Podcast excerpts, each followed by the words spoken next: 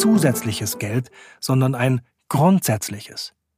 Es ist die simple Vereinbarung, dass kein Individuum in der Gesellschaft unter eine bestimmte Summe rutschen darf. Und genau das tut der Staat heute nicht. Er kann Menschen das Existenzminimum auf null kürzen, wenn sie nicht spuren. Das hat uns so wütend gemacht, dass wir 2014 einfach gesagt haben, das reparieren wir. Und einen zweiten Verein gegründet, sanktionsfrei. Dieser Verein hackt den Sozialstaat und macht Hartz IV einfach bedingungslos. Ich bin Micha. Und ich bin Claudia. Wir sind losgezogen, als die ersten 100 Menschen mit ihrem Jagdgrundeinkommen fertig waren. In unserem Buch Was würdest du tun? haben wir aufgeschrieben, was Sie uns erzählt haben. Und in diesem 18-teiligen Podcast könnt ihr das jetzt hören. Wir sind bei Teil 7 und heute lernt ihr was über Sinn und Unsinn unseres Sozialstaates und warum es trotz unseres Reichtums immer noch Obdachlose gibt. Einer davon hat nämlich Grundeinkommen gewonnen. Wir treffen ihn in seinem Wohnzimmer in einem öffentlichen Park am Fluss. Also, nimm dir eine Pappe unter den Hintern und komm mit. Sanktionsfrei sorgt für ein bedingungsloses Mindesteinkommen. Vor allem die Sanktionen, also die erzieherischen Kürzungen des monatlichen Grundbedarfs, sind besonders fragwürdig. Wie kann es sein, dass ein Existenzminimum reduziert wird? Und zwar zur Ahndung irgendeines unbotmäßigen Verhaltens. Acht von zehn Sanktionen werden ausgesprochen, weil jemand einen Termin nicht wahrgenommen hat. Das klingt harmlos. Einen Termin wahrzunehmen sei doch nun wirklich nicht zu viel verlangt, könnte man meinen. Aber man sollte wissen, dass man im Jobcenter nicht einfach anrufen kann, um einen Termin zu verschieben. Viele Hartz-IV-Empfänger müssen erst ihre Kinder oder ihre kranken Eltern irgendwo unterbringen oder sonst irgendwelche Umstände bewältigen, bevor sie sich auf den Weg in ein Jobcenter machen können. Und wenn man dann weiß, dass manche Termine im Jobcenter keinen anderen Inhalt haben als nur sich selbst, also nur stattfinden, weil mal wieder ein Termin stattfinden muss, dann wundert man sich, dass so viele Menschen diese Termine überhaupt wahrnehmen. Denn ein Besuch im Jobcenter ist etwas anderes als ein Kino- oder Zoobesuch. Wie der Kulturanthropologe Florian es ja so schön beschrieb, es geht um den Subtext in der Kommunikation zwischen Amt und Mensch. Oder wie es die Deutschlehrerin Viola prägnant beurteilte, diese Amtssprache ist einfach indiskutabel.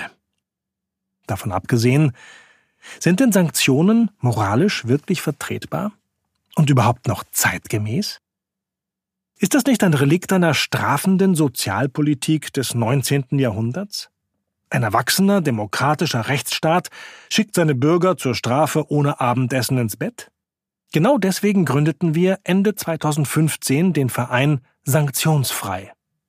Helena Steinhaus, selbst aufgewachsen bei einer alleinerziehenden Mutter, die nach jahrelanger Festanstellung in Hartz IV landete, übernahm die Geschäftsführung des gemeinnützigen Vereins und damit eine ziemlich knifflige Herausforderung.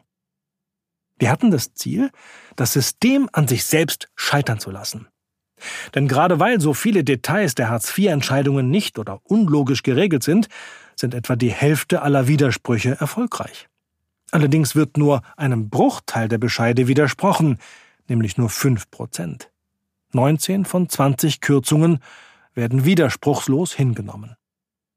Wenn es gelänge, so kalkulierten wir verwegen, diese Zahl nach oben zu treiben, dann würde das Sozialsystem sehr schnell an seine Grenzen stoßen und wäre gezwungen, seine eigene Unlogik zu hinterfragen. Sanktionsfrei stellte deswegen, finanziert über Crowdfunding, ein simples und bedienungsfreundliches Widerspruchsverfahren ins Internet, sodass selbst rechtlich unbewanderte Menschen unkompliziert den Sanktionen widersprechen können. Doch das Beste daran, wer immer sanktioniert wird, kann sich mit wenigen Klicks auf der Plattform anmelden und bekommt umgehend den vom Amt reduzierten Betrag vom Verein wieder gutgeschrieben. Statt der Reduktion gibt es wie gehabt 100% Hartz IV. Eine mit dem Verein verbundene Anwältin legt dann bei den zuständigen Behörden Widerspruch ein und somit startet das übliche juristische Verfahren.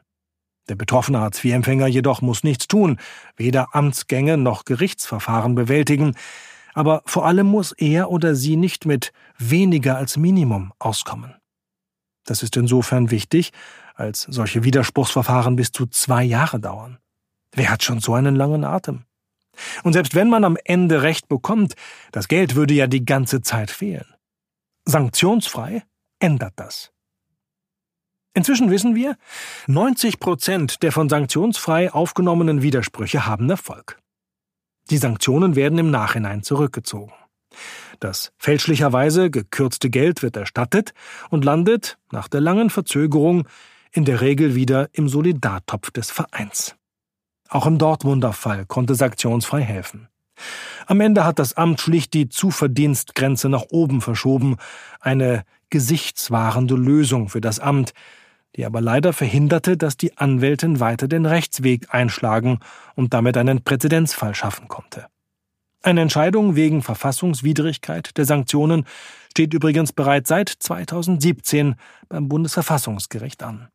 Im Januar 2019 kam es zur ersten Anhörung und im Laufe des Jahres wird mit Spannung ein Urteil erwartet. Man muss nicht nur im Jobcenter viel Geduld mitbringen. Das Sanktionsfreiverfahren ist erfolgreich und leicht zu nutzen. Trotzdem wurde bislang leider keine Massenbewegung daraus. Das unlogische und sogar oftmals unrechtmäßige Sanktionsprinzip läuft gnadenlos weiter.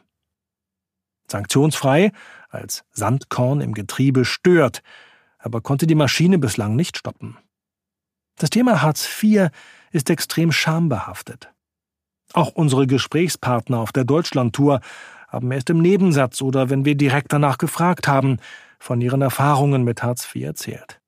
Kein einziger, der jemals mit dem Jobcenter zu tun hatte, konnte positive Erfahrungen mit dem Amt beschreiben. Im Gegenteil, Janek hat dankend abgelehnt, René hat tapfer ausgehalten und nicht unbedingt die Wahrheit gesagt.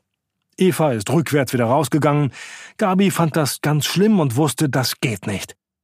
Und so weiter. Deswegen geht der Verein sanktionsfrei inzwischen einen Schritt weiter. Statt Menschen sanktionierte Beträge zu erstatten, bekommen sie jetzt das sogenannte Hartz Plus und damit im Voraus das Versprechen, eventuelle Sanktionen sofort auszugleichen. Davon profitiert hat zum Beispiel Melanie aus Hannover. Sie ist als Musiklehrerin in Teilzeit fest angestellt und unterrichtet nebenbei auch noch freiberuflich. Als alleinerziehende Mutter braucht sie zusätzlich Hartz IV, weil sie nicht genug für sich und ihren Sohn verdient. Als Melanie von ihrem Hartz Plus Gewinn erfährt, liegt sie gerade wegen schweren Asthmas und einer weitreichenden Lebensmittelunverträglichkeit im Krankenhaus. Ihr Sachbearbeiter hatte ihr mündlich damit gedroht, sämtliche Zahlungen zu streichen und sie aus dem Leistungsbezug zu nehmen, falls sie nicht innerhalb der nächsten drei Monate mit ihrer Selbstständigkeit so viel verdienen würde, dass sie aus dem Leistungsanspruch fiele. Er würde sie dann in Maßnahmen unterbringen oder ihr einen Job zum Mindestlohn vermitteln. Als ehemalige Jobcenter-Mitarbeiterin, die jetzt selbst aufstockende Leistungen erhält, kennt sie das System von beiden Seiten und weiß, welche Macht ein Sachbearbeiter hat. Wenn ich mich weigere, so drohte er, würde er mich schneller sanktionieren, als ich gucken könne. Sein Argument, der Steuerzahler könne schließlich nicht mein Hobby finanzieren, und ich sei genau wie alle anderen zur Arbeit verpflichtet. Offenbar kann er sich nicht vorstellen, dass Musikunterricht Arbeit ist. In dieser schwierigen Situation ist Hartz Plus für Melanie eine echte Erleichterung. Es stärkt ihr Selbstbewusstsein, zu ihrer Situation zu stehen und gibt ihr neue Zuversicht, für sich und ihren Sohn sorgen zu können. Hartz Plus ähnelt mein Grundeinkommen in dreierlei Hinsicht. Erstens, Hartz Plus wird nach dem Zufallsprinzip verlost. Es gibt keine Bedarfsprüfung, keine Auswahlkriterien.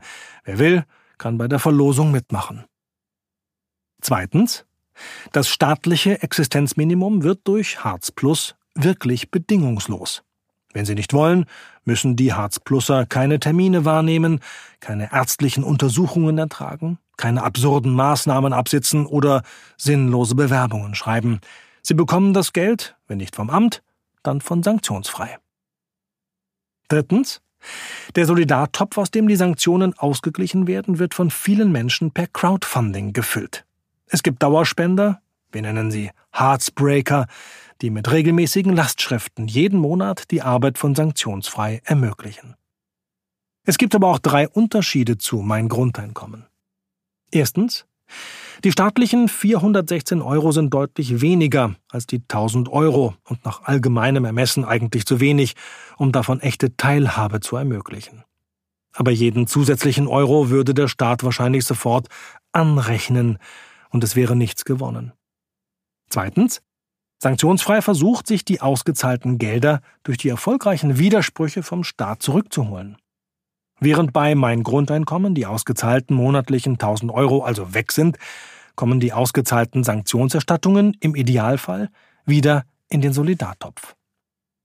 Drittens, die Spenden für sanktionsfrei sind gemeinnützig, und zwar sowohl für den Verein als auch für den Solidartopf.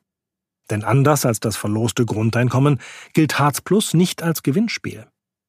Dass die ausgezahlten Sanktionsausgleiche vom Jobcenter nicht angerechnet und sofort wieder abgezogen werden, verdanken wir einer rechtlichen Grauzone.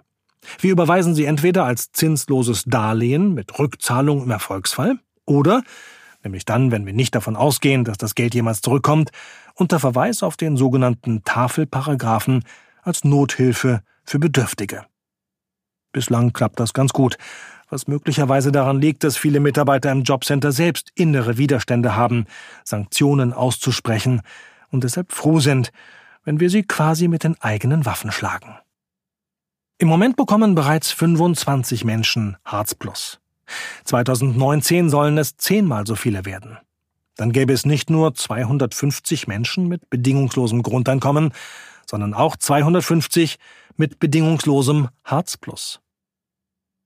Überraschend ist bereits nach den ersten Monaten vor allem klar, dass die Hartz Pluser Ähnliches wie die Gewinnerinnen und Gewinner von Mein Grundeinkommen berichten. Sie fühlen sich beschenkt. Sie sind entspannter, schlafen besser. Sie gehen ohne Angst ins Jobcenter und sind motivierter, einen Job zu finden, der zu ihnen passt.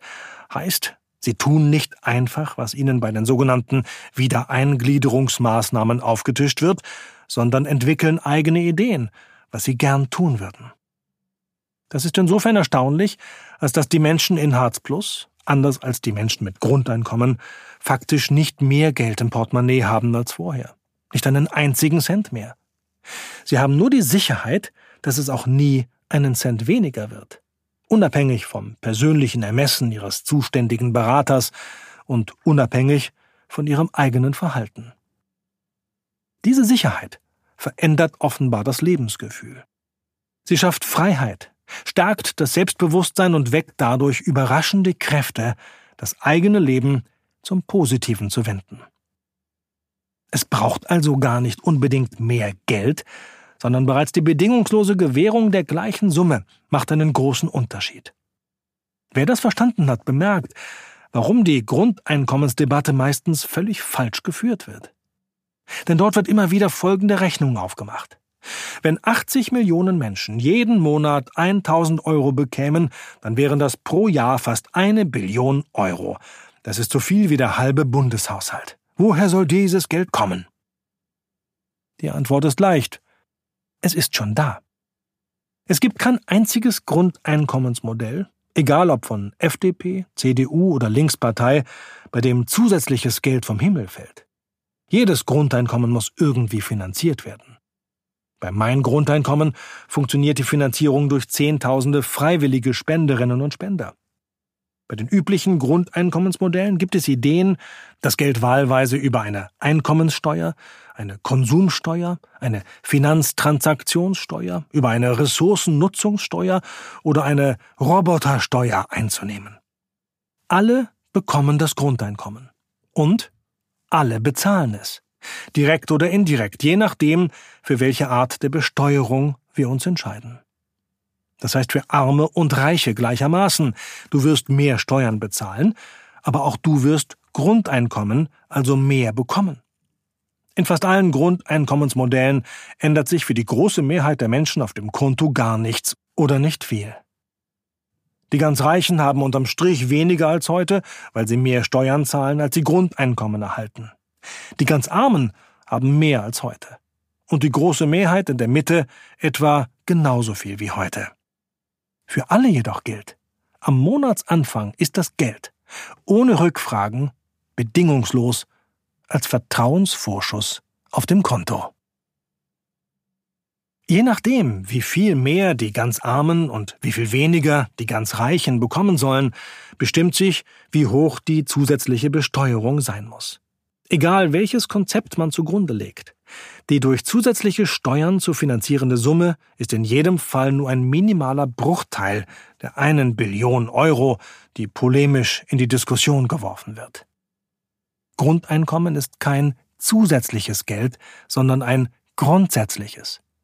Es ist die simple Vereinbarung, dass kein Individuum in der Gesellschaft unter eine bestimmte Summe rutschen darf. Der Ansatz von sanktionsfrei ist dabei die günstigste Variante dieses bedingungslosen Gesellschaftsvertrags. Durch die Sanktionen bei Hartz IV hat der Staat in den letzten zehn Jahren knapp zwei Milliarden Euro gespart. Wenn wir die Sanktionen abschaffen würden, also ein Existenzminimum schaffen, das diesen Namen verdient und uns alle sicherer fühlen lässt, würde das jeden Menschen in Deutschland jährlich nur zwei Euro mehr kosten. Der Unterschied zwischen dem herkömmlichen Hartz IV mit Sanktionen und Grundeinkommen wurde bei einem Gewinner besonders deutlich. Denn obgleich es eigentlich keine Hartz-IV-Empfänger geben kann, die bei uns gewinnen, haben wir einen getroffen. Bastian. Bastian und das lebenslange Ringen mit der Staatsgewalt. Treffpunkt Rewe auf dem Lindenhof. Den kennt dort jeder, hatte Bastian am Telefon gesagt, als wir den Termin für unser Gespräch ausmachten. Dort stünde er vor dem Eingang. Das wäre sein Platz. Bastian lebt auf der Straße. Er ist einer von 52.000 Obdachlosen in Deutschland. Wir sind ein bisschen aufgeregt. Wo werden wir das Interview führen? Setzen wir uns mit Bastian auf ein Stück Pappe vor den Supermarkteingang? Geht er mit uns in irgendein Café? Was werden die Leute denken? Verrückt, dass jemals so ein Satz durch unseren Kopf geht. Es wird schon werden, beruhigen wir uns. Egal wie es wird, wir schreiben alles ins Buch. Live aus dem Soziallabor. Wir sind eine Viertelstunde vor der vereinbarten Zeit am Treffpunkt und beobachten den Eingang. Claudia mustert jeden Mann, ob er Bastian sein könnte. Wir wissen, Bastian ist 47 und lebt auf der Straße. Und er ist wirklich nett, sagt Micha. Er hat Bastian nämlich im Januar schon mal kurz getroffen, im Urlaub auf dem Weg nach La Gomera, auf Teneriffa. Bastian verbrachte dort die kalten Wintermonate in einem leerstehenden Haus. Es war ein kurzes, herzliches Treffen. Aber wer weiß, wie es Bastian jetzt geht. Da ist er. Bei den Einkaufswagen steht ein braungebrannter Mann mit Basecap, schwarzen Shorts, schwarzem T-Shirt, Turnschuhen und Rucksack mit zusammengerolltem Schlafsack. Er könnte auch ein Backpacker auf Weltreise sein. Lasst uns weggehen, begrüßt er uns. Die Jungs bauen sich ein. Muss ich nicht haben. Er deutet auf eine Gruppe von Punks neben sich, die gerade einen Joint drehen. Später erklärt er uns den Unterschied zwischen den Obdachlosen am Bahnhof und denen hier im Viertel. Das sind vollkommen verschiedene Milieus.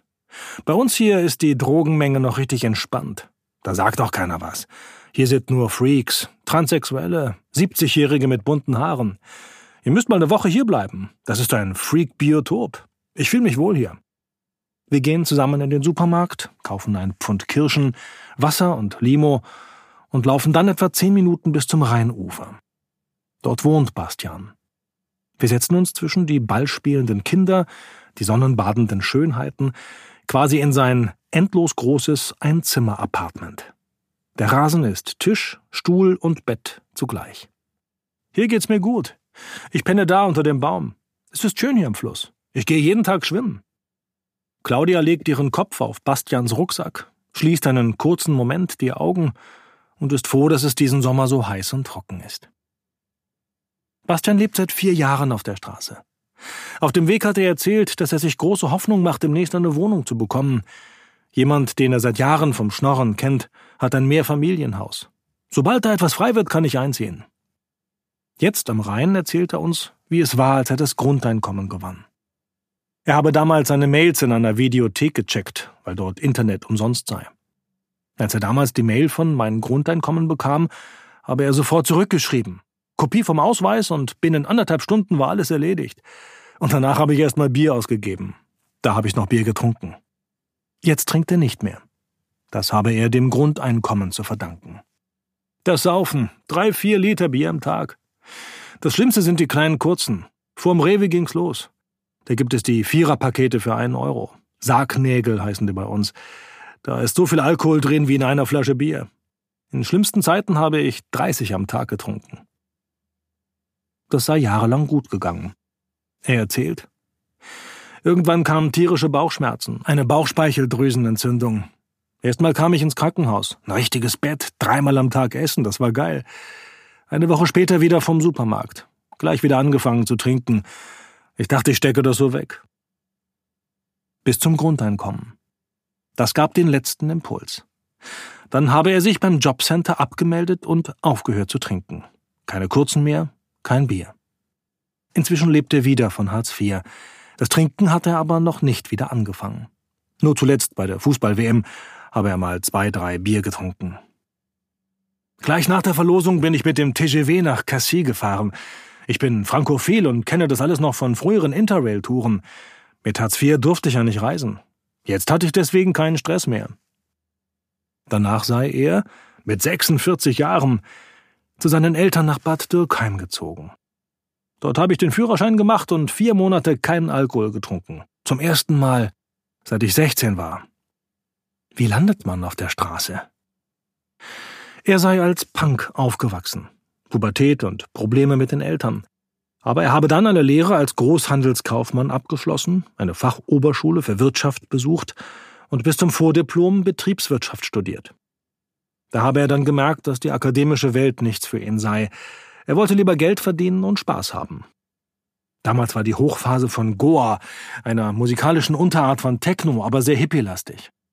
Auf Goa-Partys kursierten viele psychedelische Rauschgifte. Er habe damit viele Erfahrungen gemacht und kenne wohl alle Arten von Drogen.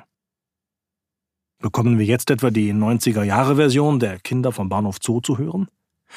Was so wild klingt, war nur die Freizeitbegleitmusik für ein ziemlich normales Berufsleben.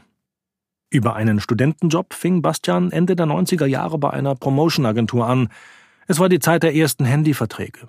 Er war Mitte 20, konnte gut reden, hatte eine positive Ausstrahlung und konnte prima verkaufen.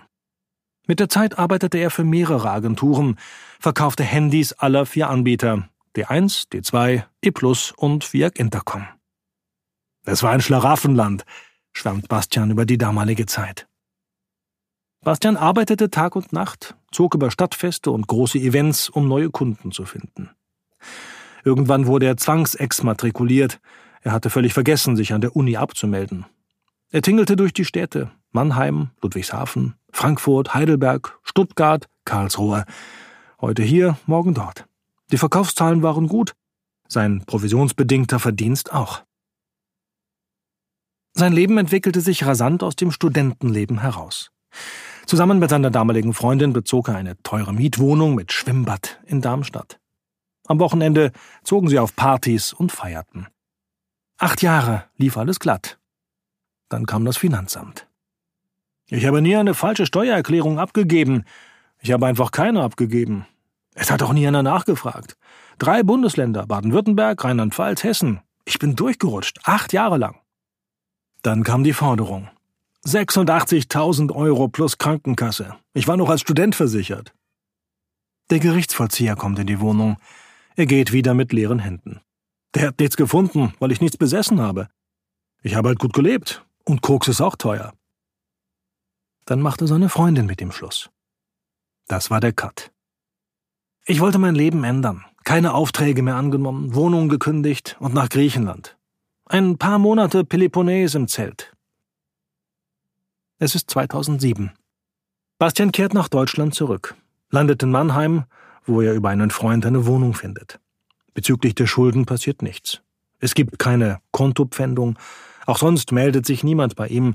Er holt eine Eigenauskunft von der Schufa. Nichts. Weil er arbeitslos ist, meldet er sich beim Amt.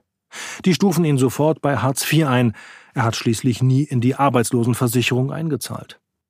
Er unterschreibt eine Eingliederungsvereinbarung, soll eine bestimmte Anzahl Bewerbungen schreiben, soll Jobs annehmen, die er nicht für passend hält. Er diskutiert, er verweigert die Kooperation und wird sanktioniert. Ich habe dann eine Kürzung von 40 Prozent gekriegt, gleich über drei Monate. Das ging gar nicht. Das ist einfach Repression. Leute in Jobs reinpressen, die sie gar nicht machen wollen. Statt sich unterzuordnen, erwacht der Punk in ihm zu neuem Leben. Bastian wird politisch aktiv, engagiert sich zuerst bei den Grünen, tritt dann der Linkspartei bei, diskutiert in Internetforen über das Hartsystem, schließt Freundschaften, die bis heute andauern. Ich mache einfach gar nichts. Seitdem rausche ich da so durch. Die Mitarbeiter im Jobcenter drücken beide Augen zu.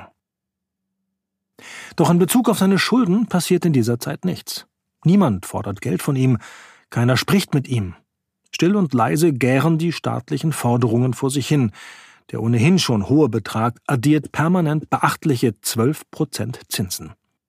Mittlerweile summiert sich der Betrag mit Zins und Zinseszins auf rund 100.000 Euro. Bastian begreift, dass er etwas tun muss.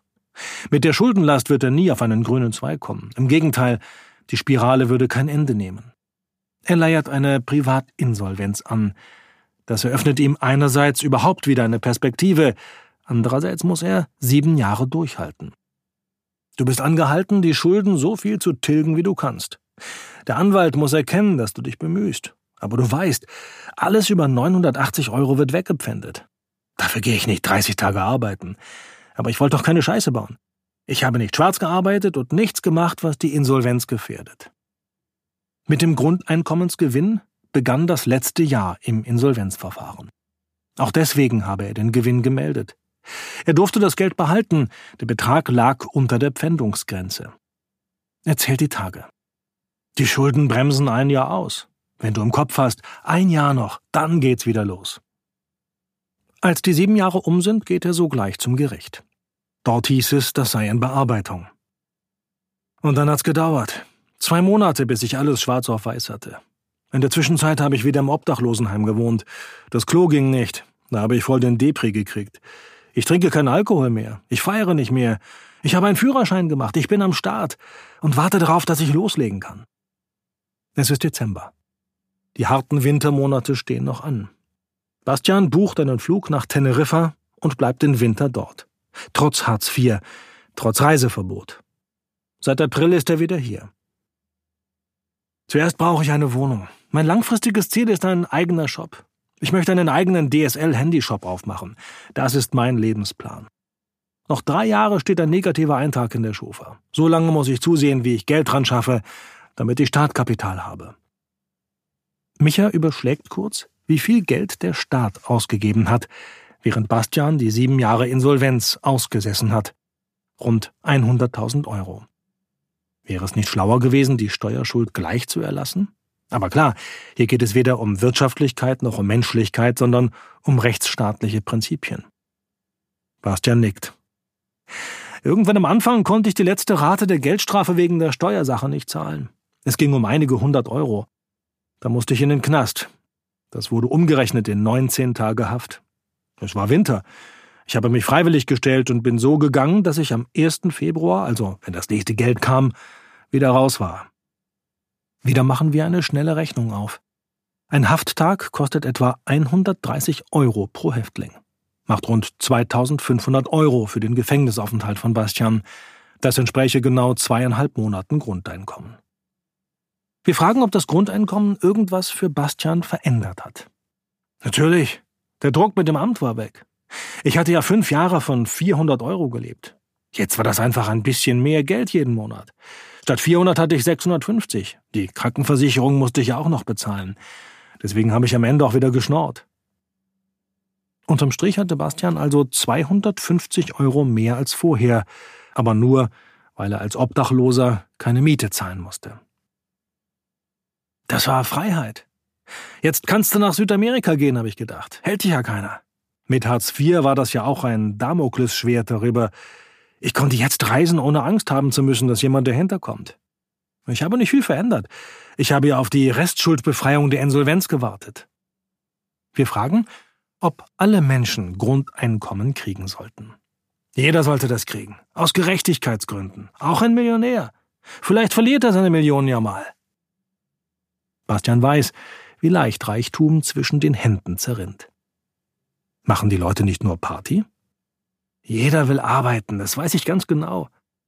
Die, die jetzt hier mit mir abhängen, die wollen größtenteils nicht arbeiten. Die tun es aber auch heute mit Hartz IV nicht. Aber du weißt nicht, was dann wäre.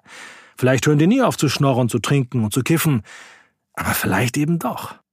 Unser Sozialsystem hat offenbar weniger Interesse an Bastians Chancen als an seiner Schuld und seinen Schulden. Über 200 Millionen Euro zahlt der Staat jedes Jahr für sogenannte Ersatzfreiheitsstrafen. Also um Menschen ins Gefängnis zu bringen, die irgendeine Strafe nicht bezahlen können. In der nächsten Folge geht es um den Subtext zwischen Staat und Bürgern. Der ist nämlich voller Gewalt. Das wissen nicht nur Hannah Arendt und Ralf Dahrendorf, sondern auch unsere Gewinnerin Corinna. Wenn du sofort weiterhören oder lesen möchtest, kannst du das Buch oder Hörbuch auf meingrundeinkommen.de slash Buch kaufen. Wenn du selbst ein Jahr Grundeinkommen gewinnen willst, kannst du das tun. Kostenlos. Auch auf meingrundeinkommen.de. Wir wünschen viel Spaß beim Weiterhören.